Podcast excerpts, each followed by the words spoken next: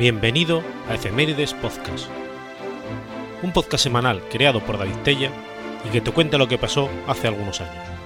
Episodio 56, semana del 9 al 15 de enero.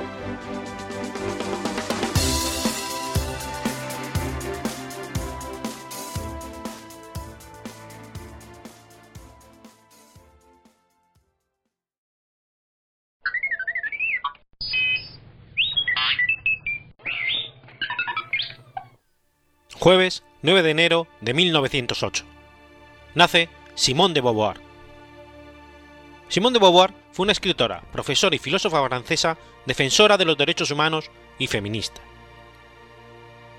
Nació en el piso familiar, situado en el parisino Boulevard Raspail, de París, en el marco de la familia burguesa con moral cristiana muy estricta. Era hija de Georges Breton de Beauvoir, que trabajó un tiempo como abogado y era un actor aficionado, y de Françoise Brasser, una mujer profundamente religiosa. Ella y su hermana pequeña Pupet, con quien mantuvo siempre una estrecha relación, fueron educadas en colegios católicos. Fue escolarizada desde los 5 años en el Cruz de Seur, donde solía enviarse a las hijas de familias burguesas. Su hermana menor, Hélène, la siguió dos años más tarde. Desde su niñez, de Beauvoir destacó por sus habilidades intelectuales, que hicieron que acabase cada año primera de su clase. Compartía brillantez escolar con Elizabeth Lacoin, que se convirtió rápidamente en su mejor amiga. Desde adolescente, por otro lado, se rebelaría contra la fe familiar declarándose atea y considerando que la religión era una manera de subyugar al ser humano. Después de la Primera Guerra Mundial, su abuelo materno, Gustave Presser, entonces presidente del Banco de Mercé, presentó la quiebra, lo que precipitó a toda la familia en el deshonor y la vergüenza. Como consecuencia de esta ruina familiar, los padres Simón se vieron obligados a abandonar la residencia señorial del Boulevard Raspel y trasladarse a un apartamento oscuro, situado en un quinto piso sin ascensor en la calle de Rennes. Jules de Beauvoir, que había planeado vivir con el dinero de su esposa y de su familia, vio sus planes defraudados. La culpa que sintió entonces François no lo abandonó nunca a lo largo de toda su vida, y la dote desaparecida se convirtió en una vergüenza familiar. La pequeña Simón sufrió de la situación y vio cómo las relaciones entre sus padres se deterioraban poco a poco. Hecho importante en el nacimiento de las ideas políticas feministas de Simón, toda su infancia será marcada por el hecho de haber nacido mujer. Su padre no le escondió el hecho de que hubiera deseado un hijo, con el sueño de que hubiese cursado estudios en la prestigiosa Escuela Politécnica de París. Los de Beauvoir veranearon a menudo en Saint-Gevard, en la propiedad de Marignac, situada en Corrèze. El parque, fundado alrededor de 1880 por su abuelo, Ernest Bertrand de Beauvoir, fue adquirido a principios del siglo XIX por su bisabuelo, Narcisse Bertrand de Beauvoir. De Beauvoir narró estos tiempos felices en sus memorias de una forma formal. El contacto con la naturaleza y los largos paseos solitarios por el campo hicieron surgir en el espíritu de la joven Simón la ambición de un destino fuera de lo común. Con solamente 15 años ya estaba decidida a ser escritora. Tras haber aprobado el bachillerato en 1925, de Beauvoir empezó sus estudios superiores en el Instituto Católico de París, institución religiosa privada a la que solían asistir las muchachas de buena familia. Allí completó su formación matemática, mientras que ampliaba su formación literaria en el Instituto Saint-Marie de Nublin. Tras su primer año universitario en París, logró obtener certificado de matemáticas generales, literatura y latín. En 1926 se dedicó a estudiar filosofía y obtuvo su certificado de filosofía general. Tras estas certificaciones, acabó licenciándose en letras, con especialización en filosofía, tras haber aprobado también unas certificaciones en ética y en psicología. Sus estudios universitarios concluyeron en 1929 con la redacción de una tesina sobre Levitz, culminación de sus estudios superiores. Tras haber sido profesora agregada de filosofía en 1929, se preparó para ser profesora titular. Su primer destino fue Marsella. Conocía a Sartre, y ante la perspectiva de separarse de él, destrozó a de Beauvoir. Para que pudiesen ser nombrados en el mismo instituto, Sartre le propuso que se casasen, a lo que ella se negó.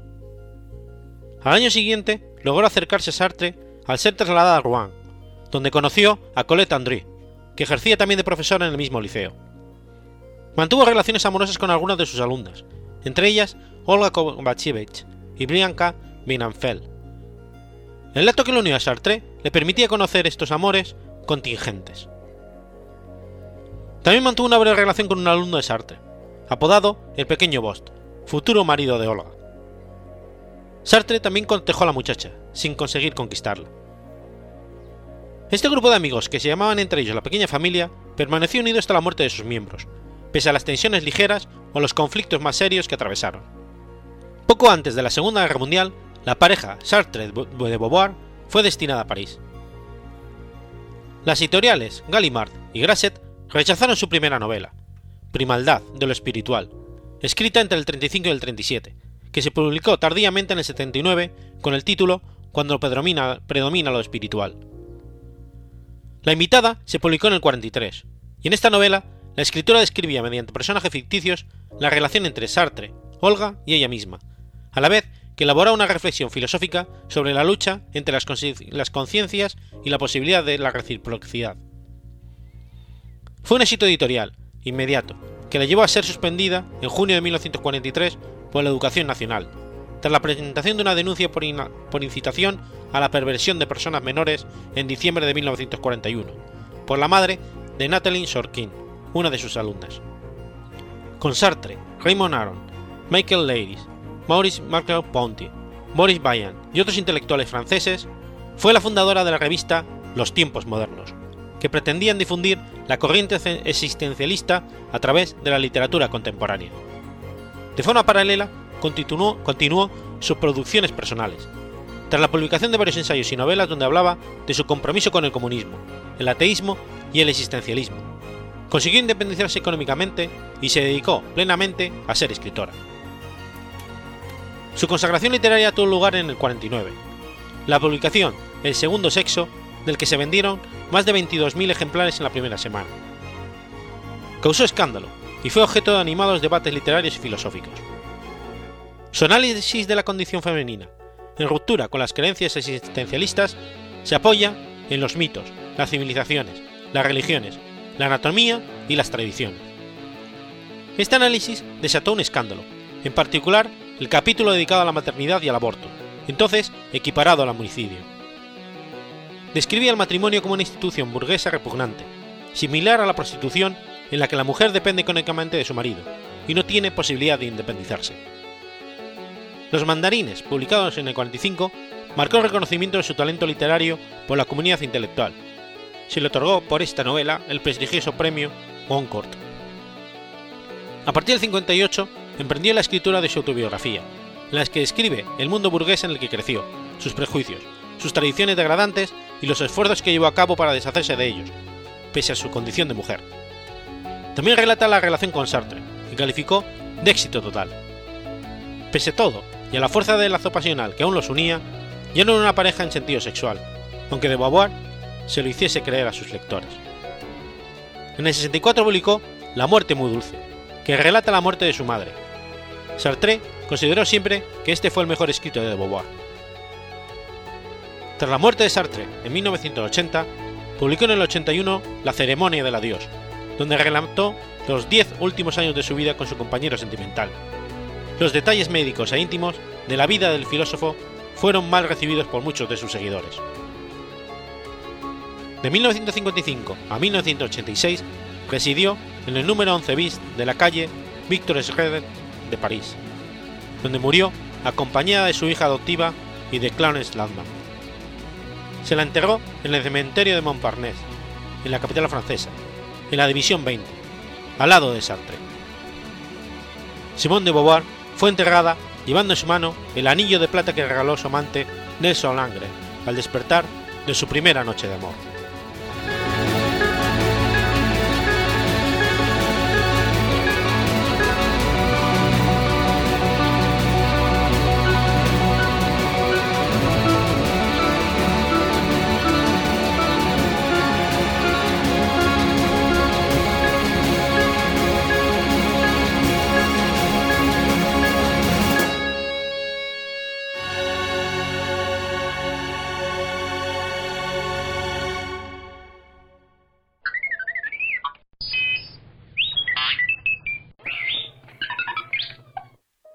Viernes 10 de enero de 1941. El Congreso de los Estados Unidos introduce la Ley de Préstamos y Arriendo. Préstamo y arriendo es el nombre del programa en virtud del cual los Estados Unidos de América suministraron al Reino Unido, la Unión Soviética, China, la Francia Libre y otras naciones aliadas grandes cantidades de materiales de guerra entre 1941 y 1945. Se inició con la aprobación por el Congreso de los Estados Unidos en marzo de 1941 de la Ley de Préstamo y Arriendo propuesta por el presidente Franklin Delano Roosevelt. Constituyó un paso decisivo en la implicación de los Estados Unidos en la Segunda Guerra Mundial. Cuando estalló la Segunda Guerra Mundial, el presidente Roosevelt no pudo apoyar a Francia y a Gran Bretaña como hubiera sido su deseo, porque las leyes de neutralidad, aprobadas por el Congreso unos años antes a propuesta de los aislacionistas, impedían que se prestara ayuda, ni siquiera material, a los países en guerra. La rápida victoria de Alemania sobre Polonia en septiembre del 39 le permitió a Roosevelt abrir una primera brecha con las leyes de neutralidad, cuando consiguió que el Congreso aprobara la ley conocida como Cash and Carry, que permitía vender armas y otros bienes a los países envueltos en una guerra, si estos pagaban en efectivo, y se encargaban ellos mismos de transportar lo comprado, por sus propios medios, asumiendo así todos los riesgos. Esto hizo posible que Francia y Gran Bretaña pudieran comprar en Estados Unidos las armas que necesitaban. Tras la rendición de Francia en junio del 40, Roosevelt dio un segundo paso mucho más importante en la implicación de los Estados Unidos en la Segunda Guerra Mundial. Se trató del Acuerdo de Destructores por Bases que fue firmado el 2 de septiembre con Gran Bretaña, según el cual la Armada de Estados Unidos transfería a la Marina Real Británica y a la Marina Real Canadiense 50 destructores sobrantes a cambio de la instalación de bases norteamericanas en Terranova, Nueva Escocia, las Islas Bermudas y distintos puntos del Caribe, todos ellos territorios bajo dominio británico. El acuerdo había sido respuesta a la petición del primer ministro británico Winston Churchill que necesitaba los destructores para defender las costas de Gran Bretaña ante la amenaza de invasión a Alemania y para escoltar los convoys que abastecían a las islas británicas y que eran atacados por los submarinos alemanes cuando atravesaban el Atlántico. Tras la firma del acuerdo, Estados Unidos ya no podía ser considerado estrictamente como un país neutral, como lo prueba la reacción de Alemania, que lo calificó como un acto abiertamente hostil contra Alemania. De hecho, el acuerdo aceleró las negociaciones entre Alemania y Japón y culminaron con la firma del pacto tripartito ese mismo mes de septiembre de 1940. Y además, según Ian Kassan, constituyó una de las razones principales de la decisión de Hitler de invadir la Unión Soviética y de destruirla antes de que Estados Unidos se rearmara, un proceso que él calculaba que se completaría en 1945. En noviembre del 40, Roosevelt fue reelegido para un tercer mandato, y ese mismo mes, el almirante Harold Stark, jefe de operaciones navales, presentó el Plan Dog, sobre la estrategia que debía seguir Estados Unidos en caso de entrar en guerra. En él se decía que la prioridad para Estados Unidos debía ser derrotar a Alemania, incluso si estallaba la guerra con Japón en el Pacífico, ya que consideraba que Gran Bretaña no podría vencer a Alemania sin la presencia en Europa de las fuerzas norteamericanas, y si Gran Bretaña era destrozada, los Estados Unidos se verían seriamente amenazados, pues nada se interpondría ya entre ellos y Alemania. El Plan Dog sirvió de base para las discusiones que se mantuvieron los Estados Mayores de Estados Unidos y de Gran Bretaña en las reuniones secretas que se celebraron en Washington entre enero y marzo del 41, que dieron nacimiento a la estrategia Alemania primero. Mientras tanto, los problemas económicos de Gran Bretaña para sostener el esfuerzo bélico aumentaban, y a finales del 40 se encontraba ya a borde de la bancarrota. Con fecha 8 de diciembre del 40, el primer ministro británico Winston Churchill le envió al presidente Roosevelt una carta de las más importantes que había escrito en su vida, como recordó más tarde. En ella le pedía un acto decisivo de no beligerancia constructiva, que consistía fundamentalmente en que la Armada de Estados Unidos participara en la escolta y protección de los convoyes de abastecimiento de las islas británicas que atravesaban el Atlántico y que estaban siendo atacados por los U-boats alemanes, y que además Estados Unidos le proporcionara buques mercantes que sumaran 3 millones de toneladas para reponer las pérdidas navales sufridas. También solicitaba el envío de 2.000 aviones al mes. La carta acababa abordando el punto más importante, la cuestión financiera. Churchill le comunicó al presidente que las reservas británicas de dólares y de oro estaban a punto de agotarse y que los últimos pedidos realizados de acuerdo con la ley Cash and Carry superaba ya varias veces el total de los recursos en divisas de que aún disponía Gran Bretaña. Roosevelt recibió la carta el 9 de diciembre a bordo del USS Tuscaloosa, cuando estaba de vacaciones navegando por el mar Caribe. inmediatamente comprendió la gravedad de la situación de Gran Bretaña, y enseguida se planteó la forma de sortear las leyes de neutralidad para hacer llegar a los británicos la ayuda que necesitaban. Así fue como surgió la idea del préstamo y arriendo, que había sido esbozada por primera vez en una reunión del gabinete celebrada el 8 de noviembre, un mes antes de que Churchill escribiera su carta. Roosevelt volvió a Washington el 17 de diciembre y al día siguiente, por la tarde, en una conferencia de prensa, explicó su idea del Length and Lease al público norteamericano mediante la parábola de la manguera del jardín. A un vecino que tiene su casa en llamas, lo que pone en riesgo la tuya, dijo Roosevelt, no le vendes tu manguera de jardín, sino que se la prestas para que una vez haya apagado el incendio te la devuelva. De esta forma, preparó Roosevelt a la opinión pública para que apoyara el proyecto de ley de préstamo y arriendo que iba a presentar al Congreso de Estados Unidos. En cuanto se aprobara la ley, el presidente Roosevelt quedaría facultado para prestar o arrendar artículos de defensa a los gobiernos de cualquier país que el presidente considerase vital para la defensa de los Estados Unidos. Dos semanas después, en la primera charla desde su reelección emitida por la radio el 30 de diciembre, Roosevelt volvió a defender la Lend and Lease.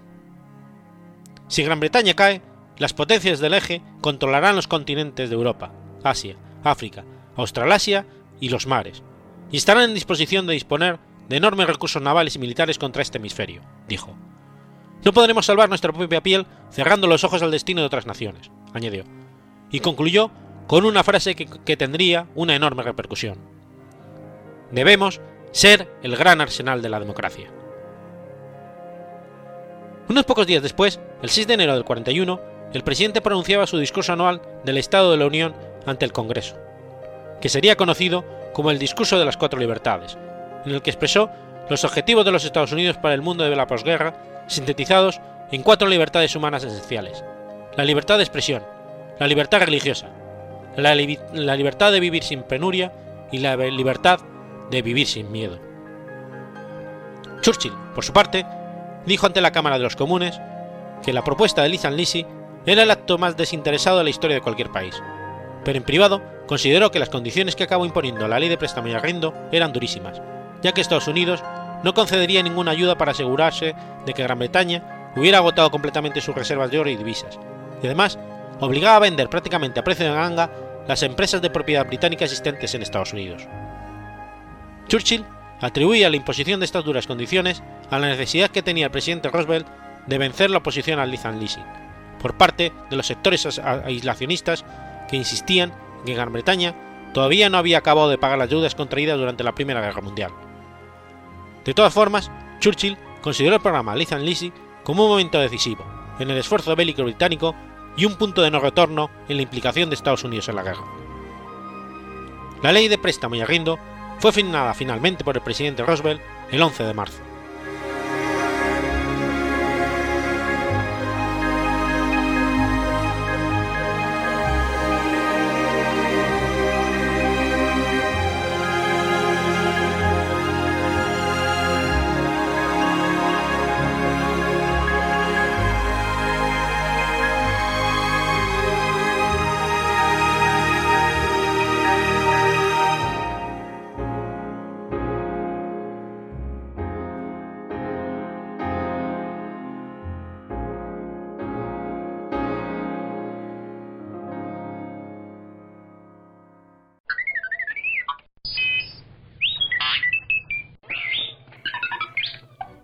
'Miércoles 11 de enero de 1933. Tiene lugar el suceso de Casas Viejas. Los sucesos de Casas Viejas, también denominados Masacre de Casas Viejas, es el nombre con el que ha pasado a la historia los episodios que ocurrieron entre el 10 y el 12 de enero del 33 en la pequeña localidad de Casas Viejas, en la provincia de Cádiz, y que constituyen uno de los hechos más trágicos de la Segunda República Española. En un pleno regionales de la CNT, celebrado el 1 de diciembre del 32 en Madrid, el sindicato de ferroviarios solicitó el apoyo para declarar una huelga general en la que se reclamarían aumentos salariales. Al final, los ferroviarios se echaron atrás, porque más, que la mitad, más de la mitad de sus secciones sindicales pensaban que la huelga resultaría un fracaso. Pero el Comité de Defensa Regional de Cataluña retomó la idea a propuesta de Joan García Oliver, dispuesto a poner en práctica la gimnasia revolucionaria que consistiría en una acción insurreccional, que impediría la consolidación de la República Burguesa. Una de las provincias donde se produjeron disturbios protagonizados por comités anarquistas locales fue la provincia de Cádiz. El 10 de enero de 1933, el gobierno decidió enviar allí a una compañía de guardias de salto al mando del capitán Manuel Rojas Feixiespan. Cuando el día 11 llegaron a Jerez de la Frontera, fueron informados de que la línea telefónica había sido cortada en Casas Viejas, una población de unos 2.000 habitantes cerca de Medina Sidonia, y que actualmente es parte del municipio Benaluz Casas Viejas. En la noche del 10 de enero, a la madrugada del día 11, un grupo de campesinos afiliados a la CNT habían iniciado una insurrección en Casas Viejas. Por la mañana, rodearon, armados con escopetas y algunas pistolas, el cuartel de la Guardia Civil, donde se encontraban tres guardias y un sargento. Se produjo un intercambio de disparos y el sargento y un guardia resultaron gravemente heridos. A las 2 de la tarde del 11 de enero, un grupo de 12 guardias civiles, al mando del sargento Narte, llegaron a Casas Viejas, liberaron a los compañeros que quedaban en el cuartel y ocuparon el pueblo. Temiendo las represalias, muchos vecinos huyeron y otros se encerraron en sus casas. Tres horas después llegó un nuevo grupo de fuerzas de orden público al mando del teniente Gregorio Fernández Artal, compuesto por cuatro guardias civiles y doce guardias de asalto. Inmediatamente comenzaron a detener a los presuntos responsables del ataque al cuartel de la Guardia Civil, dos de los cuales, después de ser golpeados, acusaron a dos hijos y al yerno de Francisco Cruz Gutiérrez, apodado Seis Dedos, un carbonero de 72 años que acudía de vez en cuando a la sede del sindicato de la CNT, y que se había refugiado en su casa, una choza de barro y piedra. Al intentar forzar la puerta de la casa de seis dedos, los de dentro empezaron a disparar, y un guardia de asalto cayó muerto en la entrada y otro resultó herido. A las 10 de la noche empezó el asalto a la choza sin éxito. Pasada la medianoche, llegó a Casas Viejas una unidad compuesta de 40 guardias de asalto, al mando del capitán Rojas, que habían recibido la orden del director general de seguridad de Madrid, Arturo Menéndez, para que se trasladaran desde Jerez y acabaran con la insurrección, abriendo fuego sin piedad contra todos los que dispararan contra las tropas. El capitán Rojas dio orden de disparar con rifles y ametralladoras hacia la choza y después ordenó que la incendiara. Dos de sus ocupantes, un hombre y una mujer, fueron acribillados cuando salieron huyendo del fuego. Seis personas quedaron calcinadas dentro de la choza, entre ellos seis dedos, sus dos hijos, su yerno y su nuera. El único sobreviviente fue la neta de seis dedos, María Silvia Cruz, conocido como la Libertaria, que logró salvar la vida al salir con un niño en brazos. Hacia las 4 de la madrugada del día 12, Rojas y sus hombres se retiraron a la fonda donde se, habían instalado el cuartel general. Allí fue tomando cuerpo la idea, la idea de realizar un escarmiento. El capitán Rojas envió un telegrama al director general de seguridad con el siguiente texto. Dos muertos. El resto de los revolucionarios atrapados en las llamas. Rojas ordenó a tres patrullas que detuvieran a los militantes más destacados, dándoles instrucciones para que dispararan ante cualquier mínima resistencia. Mataron al, anciano Antonio Barberán Castellar, de 74 años, cuando volvió a cerrar su puerta tras la llamada de los guardias. Detuvieron a 12 personas y las condujeron esposadas a la choza calcinada de seis dedos. Le mostraron los cadáveres del guardia de salto muerto y a continuación el capitán Rojas y los guardias los asesinaron a sangre fría. En la declaración del capitán Rojas a la Comisión Parlamentaria de Investigación de los Hechos, dijo, Como la situación era muy grave, yo estaba completamente nervioso, y las órdenes que tenía eran muy severas. Advertí que uno de los prisioneros miró al guardia que estaba en la puerta, y le dijo a otro una cosa, y me miró de una forma que, en total, no me pude contener de la insolencia. Le disparé e inmediatamente dispararon todos, y cayeron los que estaban allí mirando al guardia que estaba quemado. Y luego hicimos lo mismo con los otros, que no habían bajado a ver el guardia muerto, que parece que eran otros dos. Así cumplía lo que me habían mandado y defendía a España de la anarquía que se estaba levantando en todos los lados de la República. Poco después abandonaron el pueblo. La masacre había concluido. 19 hombres, dos mujeres y un niño murieron. Tres guardias corrieron la misma suerte. La verdad de los hechos tardó en conocerse, porque las primeras versiones situaban a todos los campesinos muertos en el asalto a la choza de seis dedos, pero la Segunda República ya tenía su tragedia. De otras actuaciones de las tropas resultaron muertas dos personas más, Rafael Mateos Vela por bala y Joaquina Fernández, que recibió una, una brutal paliza de la que se derivó su muerte. En total, 26 personas muertas. Conocidos los hechos en el resto de España, se produjo un gran escándalo periodístico y parlamentario que conmocionó a la sociedad española. Los sucesos de Casas Viejas se convirtieron en un gran problema político para el gobierno republicano socialista de Manuel Azaña, que tuvo que aguantar el acoso tanto desde la izquierda como desde la derecha, que las Cortes presentaron diversas interpelaciones. El gobierno eludió responsabilidades. El capitán Rojas fue juzgado en mayo de 1934 en Cádiz y condenado a 21 años de reclusión por 14 homicidios. En julio del 34, 26 campesinos de Casas Viejas fueron juzgados por los delitos de posesión de armas de guerra y ejecución de actos contra las Fuerzas Armadas. 10 fueron asueltos, y de los restantes, uno condenado a 6 años, 4 a 5 años, 2 a 3, 6 a 2 y 3 a un año de prisión.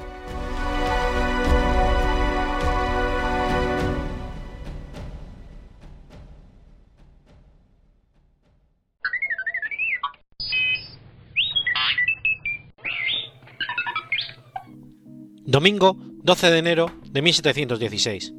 Nace Antonio de Ulloa. Antonio de Ulloa y de la Torre Giralt fue un naturalista, militar y escritor español e hijo del economista mercantilista Bernardo de Ulloa. Su hermano, Fernando, fue ingeniero jefe de las obras del Canal de Castilla. Con 13 años se embarcó en el galeón San Luis, navío que zarpó de Cádiz rumbo a Cartagena de Indias, con el cual regresó a Cádiz en 1732. Ingresó en la Real Academia de Guardiamarinas de Cádiz de la Marina Española en 1933. En el 35 fue destinado con el grado de teniente de fragata junto con su colega, Jorge Juan y Santa Cecilia, como miembros de una misión geodésica francesa, expedición científica dirigida por Pierre Bourget y patrocinada por la Academia de Ciencias de Francia para medir el arco de un meridiano en las proximidades de Quito. El viaje se inició el 26 de mayo de 1735 quedando en la ciudad de Cartagena de Indias con los académicos franceses, quienes se retrasaron en la llegada varios meses. Descubrió el platino en esmeraldas, siendo llevado el metal por primera vez a Europa en el año 1735, y participó en la revisión de las defensas de los puertos del Callao y de la costa chilena. En el tornoviaje a Europa, su navío, la fragata de Liberance, debido al mal tiempo y averías, se separa del resto de las naves siendo apresada por corsarios británicos. En Londres fue presentado a Martin Foulkes, presidente de la Royal Society, quien lo propuso como miembro del cuerpo, siendo elegido el 11 de diciembre de 1746.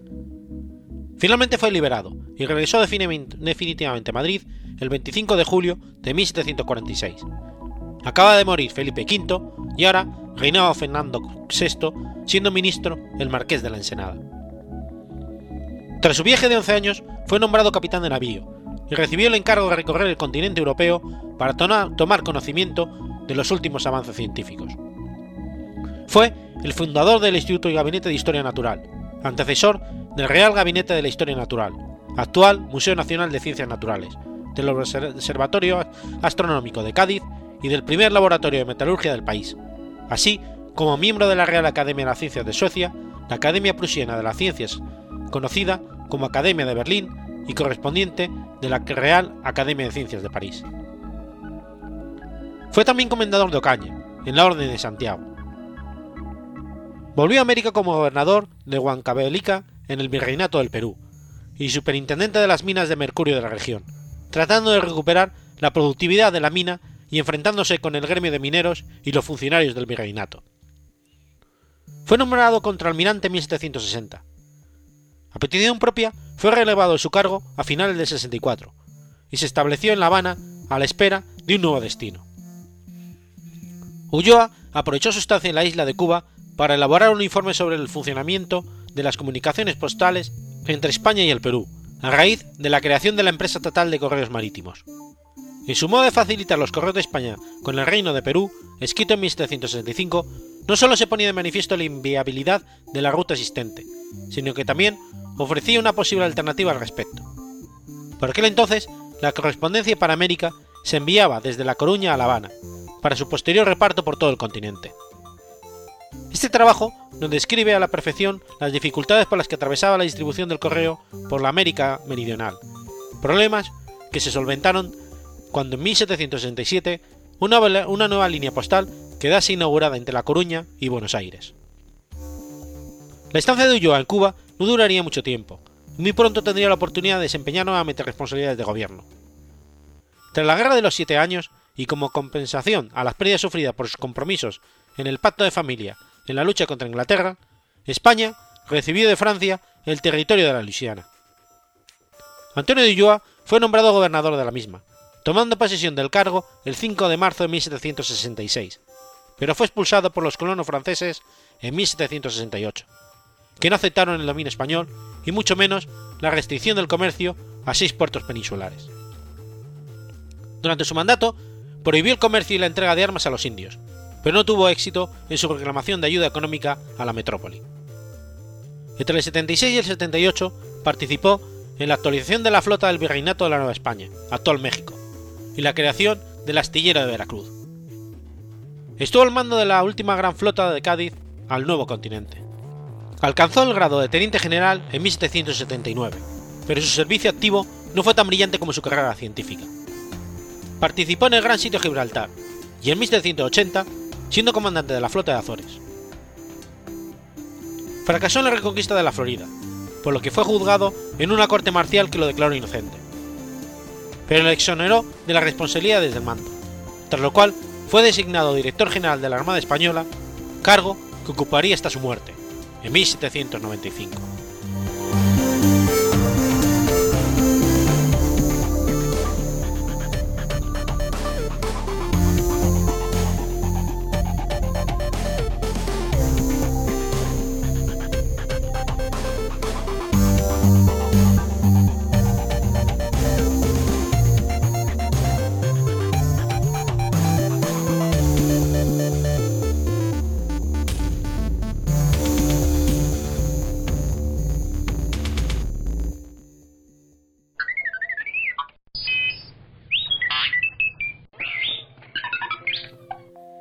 Lunes 13 de enero de 1941. Nace Pascual Maragall Mira. Nieto del poeta catalán Joan Maragall, en 1965 se licenció en Derecho y Ciencias Económicas por la Universidad de Barcelona, ingresando aquel mismo año como economista en el Departamento de Urbanismo del Ayuntamiento de Barcelona.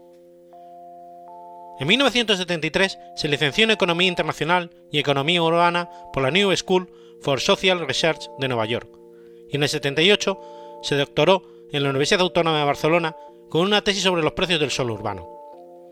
Asimismo, es doctor honoris causa por la Facultad de Arquitectura de la Universidad de Regio de Calabria y por la Universidad Job Hopkins.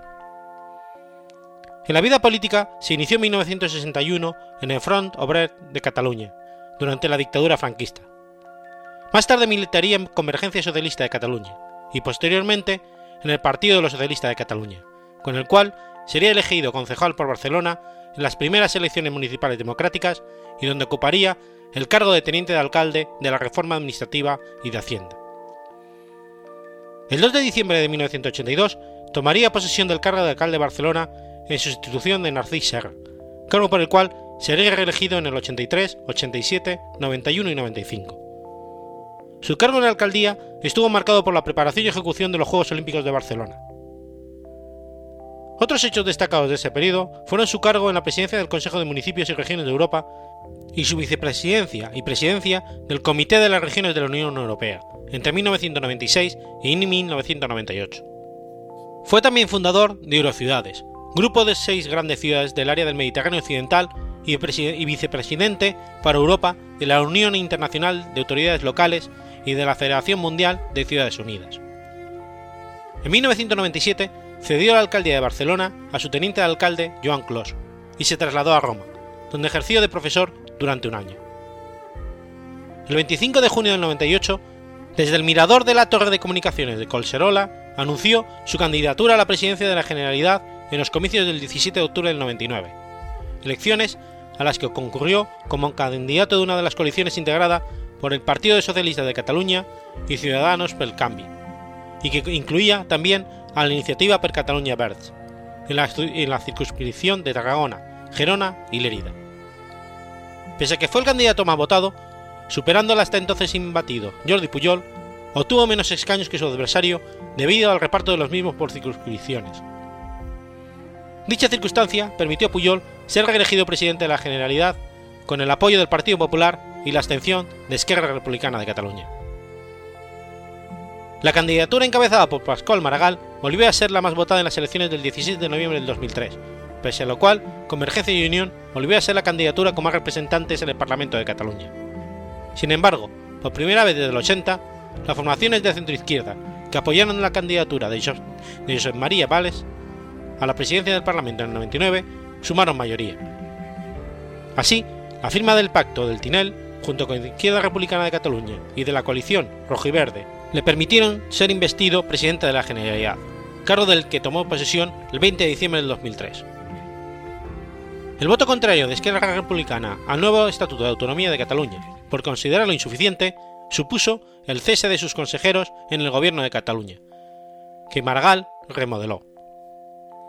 El 21 de junio de 2006, ocho años después del anuncio de su primera candidatura y después de la victoria del sí con una corta participación en el referéndum sobre el estatuto, anunció, en una declaración institucional, que no repetiría por tercera vez como candidato del PSC a la presidencia de la Generalidad, siendo sustituido por ello por el hasta entonces ministro de Industria y primer secretario del PSC, José Montilla.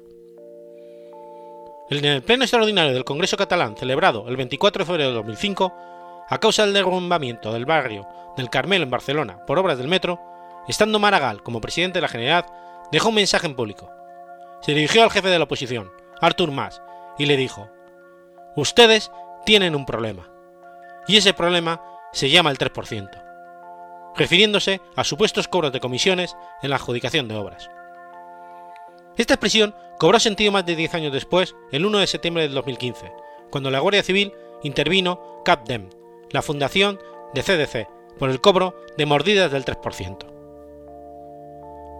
Después de la salida del gobierno, Maragall dejó la presidencia del PSC el 11 de junio de 2007 para trabajar en el proyecto del Partido Demócrata Europeo, según ha afirmado en diversas ocasiones, Así, en el 98, registró el Partit Català d'Europa.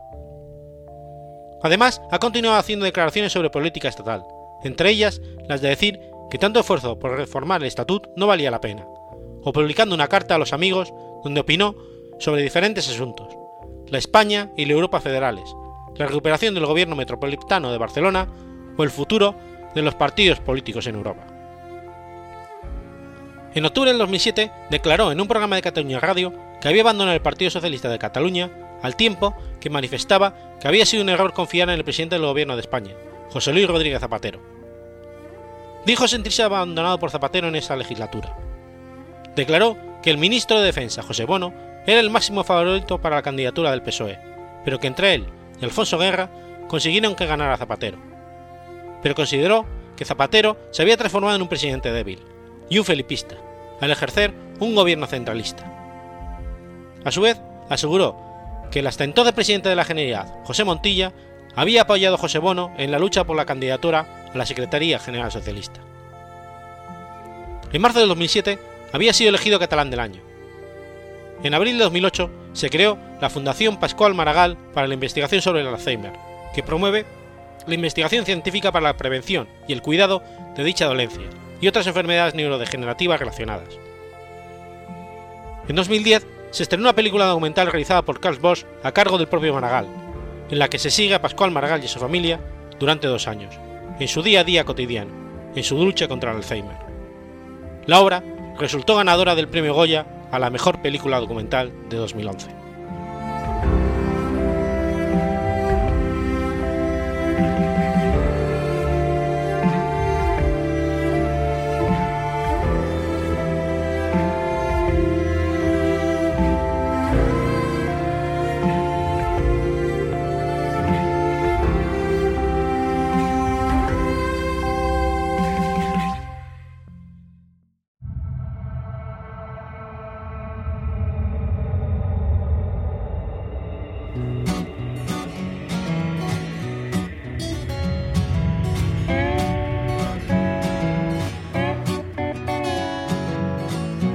¿Sabías que existe una asociación donde damos voz a los podcasts? La Asociación Podcast nace con el propósito de aunar intereses relacionados con el podcasting, ofreciendo formación, soporte y una mesa de debate sobre el podcasting, no solo en España, sino también en toda Hispanoamérica.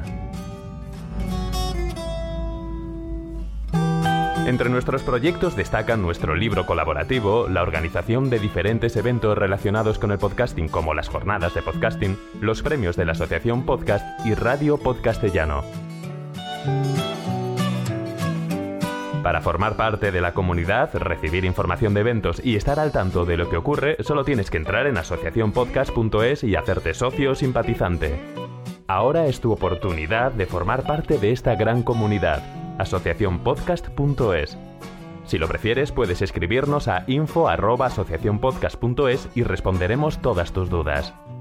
También puedes seguirnos en Twitter con el usuario asociapodcast.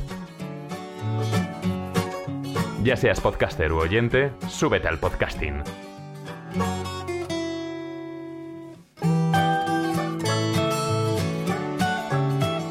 Gracias, de nada. Súbete al podcasting.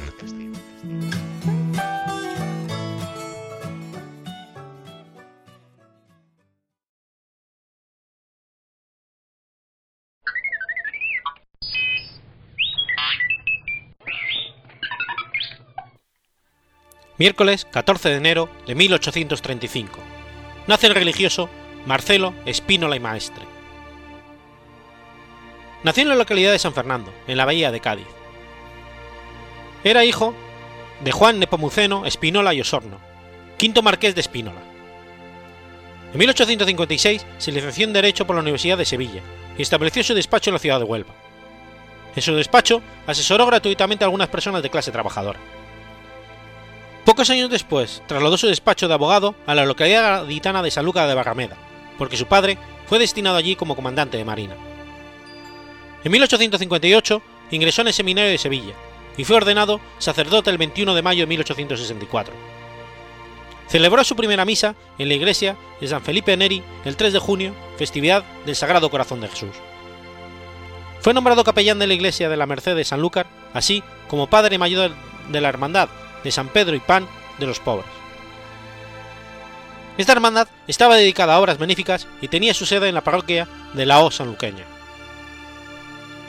En 1871, el cardenal Lastra lo nombra párroco de San Lorenzo, en Sevilla, donde permaneció hasta 1879. Durante su estancia en San Lorenzo se integró en las dos cofradías que tenían su sede en la parroquia, la Hermandad del Gran Poder y la de la Soledad. En 1874 conoció a una feligresa llamada Cecilia Méndez y Delgado, con la que entabló una amistad. Celia Méndez había nacido en Fuentes de Andalucía, en 1884. Había contraído matrimonio a los 17 años con Paulino Fernández de Córdoba, marqués de la Pola de Obando, y había quedado viudo a los 30. Un par de meses después de envidar, conoció a Marcelo Espínola. En 1879, el arzobispo Juan Llull le nombra canónigo de la Catedral de Sevilla. En 1881, el Papa León XIII le nombra obispo auxiliar de Sevilla. En el 84, el Papa León XIII le nombra arzobispo de la diócesis de Coria Cáceres. Se hizo cargo de la sede a partir de marzo del 85. En la localidad cacereña de Coria fundó, junto con Celia Méndez, la Congregación de Esclavas Concepcionistas del Divino Corazón el 26 de julio de 1885. Esta congregación, considerada que María había sido la primera esclava de Dios, y que había con su espíritu divulgando la palabra cristiana. En septiembre de 1886, el Papa le nombra obispo de Málaga. Allí se topó con una provincia económicamente deprimida y tomó partido por la mejora de las circunstancias laborales de los trabajadores.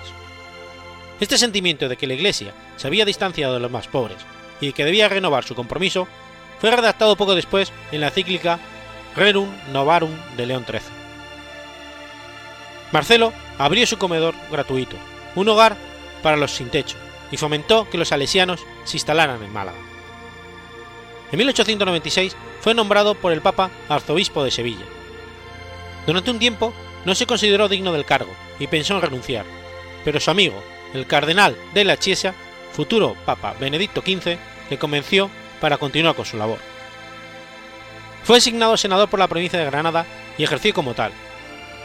Posteriormente, fue designado senador por derecho propio en 1899, ejerciendo hasta 1906. Mostró un gran compromiso por la prensa católica. En 1899 creó un periódico sobre temas generales llamado El Correo de Andalucía. En 1903 favoreció la firma de un documento para la concordia entre las hermandades de la Macarena y el Gran Poder, que se encontraban enfrentadas. Desde el año 2003, en recuerdo de este gesto, la Basílica del Gran Poder luce una imagen de Marcelo Espínola realizada por Navarro Arteaga. En diciembre de 1905 fue nombrado cardenal por Pío X, pero debido a su avanzada edad no pudo ir a Roma, a que el Papa le pusiera la capela cardenalicia. No obstante, el rey de España, Alfonso XIII, le puso la capela el 31 de diciembre de 1905, durante una visita al santuario de la Virgen de Regla de Chipiona, en la cercana provincia de Cádiz. Falleció en 1906 y, al igual que otros arzobispos, fue enterrado en un sepulcro con su efigie en mármol.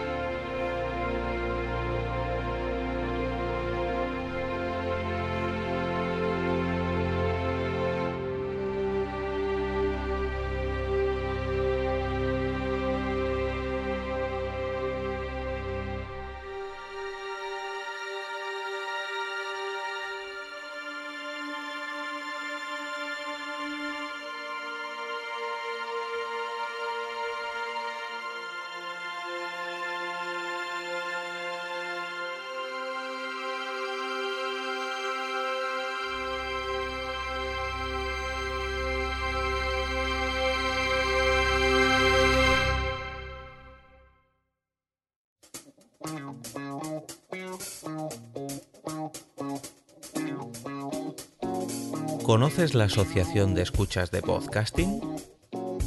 Asespod es el primer lugar de encuentro para todas aquellas personas que escuchan este formato de audio.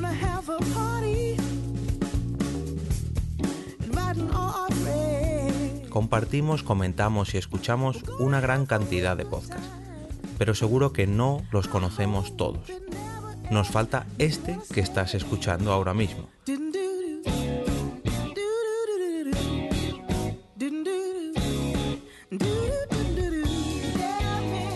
Queremos que tú, oyente de este podcast, formes parte de todo esto.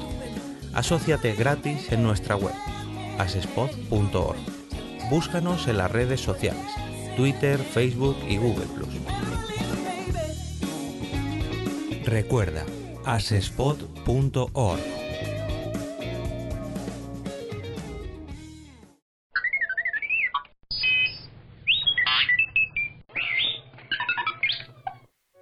Arlington, Virginia, viernes 15 de enero de 1835. Se inaugura el Pentágono.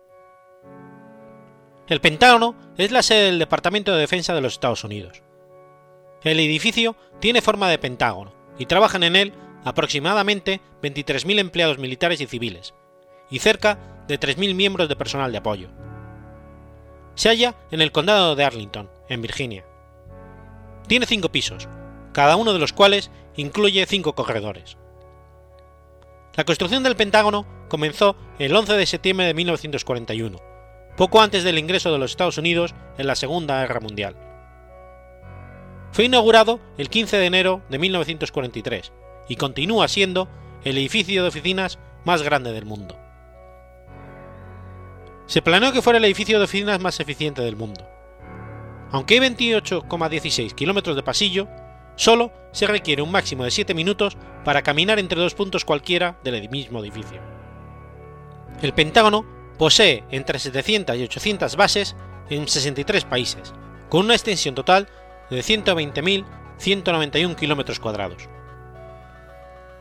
Las estadísticas de 2006 muestran que el ejército controla la mayor parte de la propiedad del Departamento de Defensa, el 52%, Fuerza Aérea, 33%, Cuerpo de Infantería Marina, 8%, y la Armada, 7%.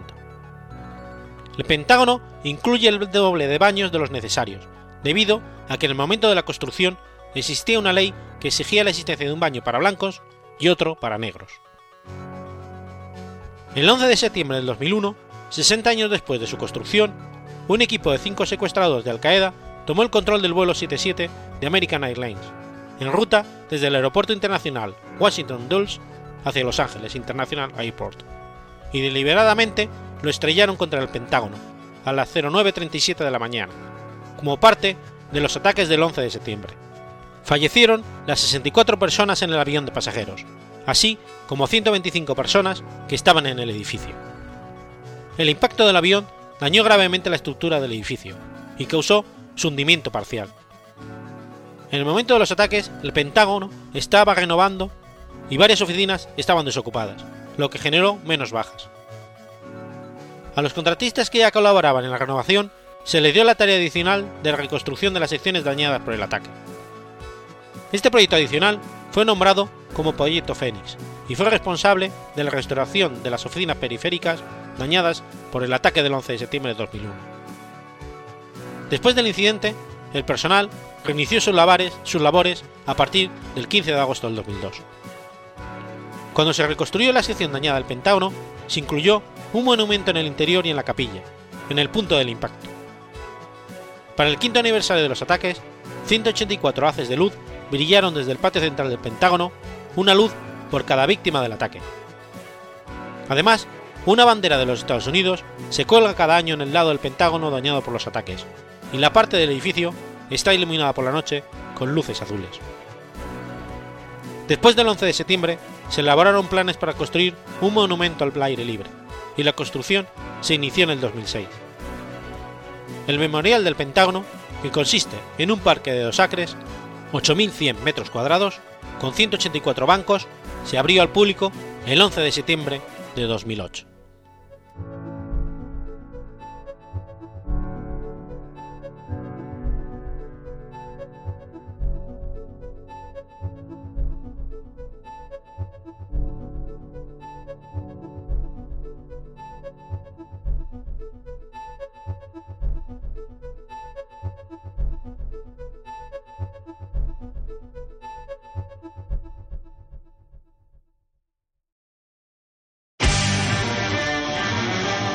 Las grandes batallas.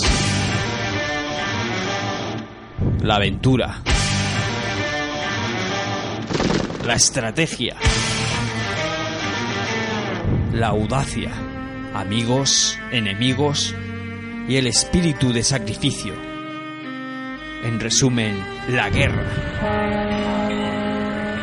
Este es tu programa. Este es tu podcast. Zafarrancho Podcast. Dirigido y presentado por Esteban.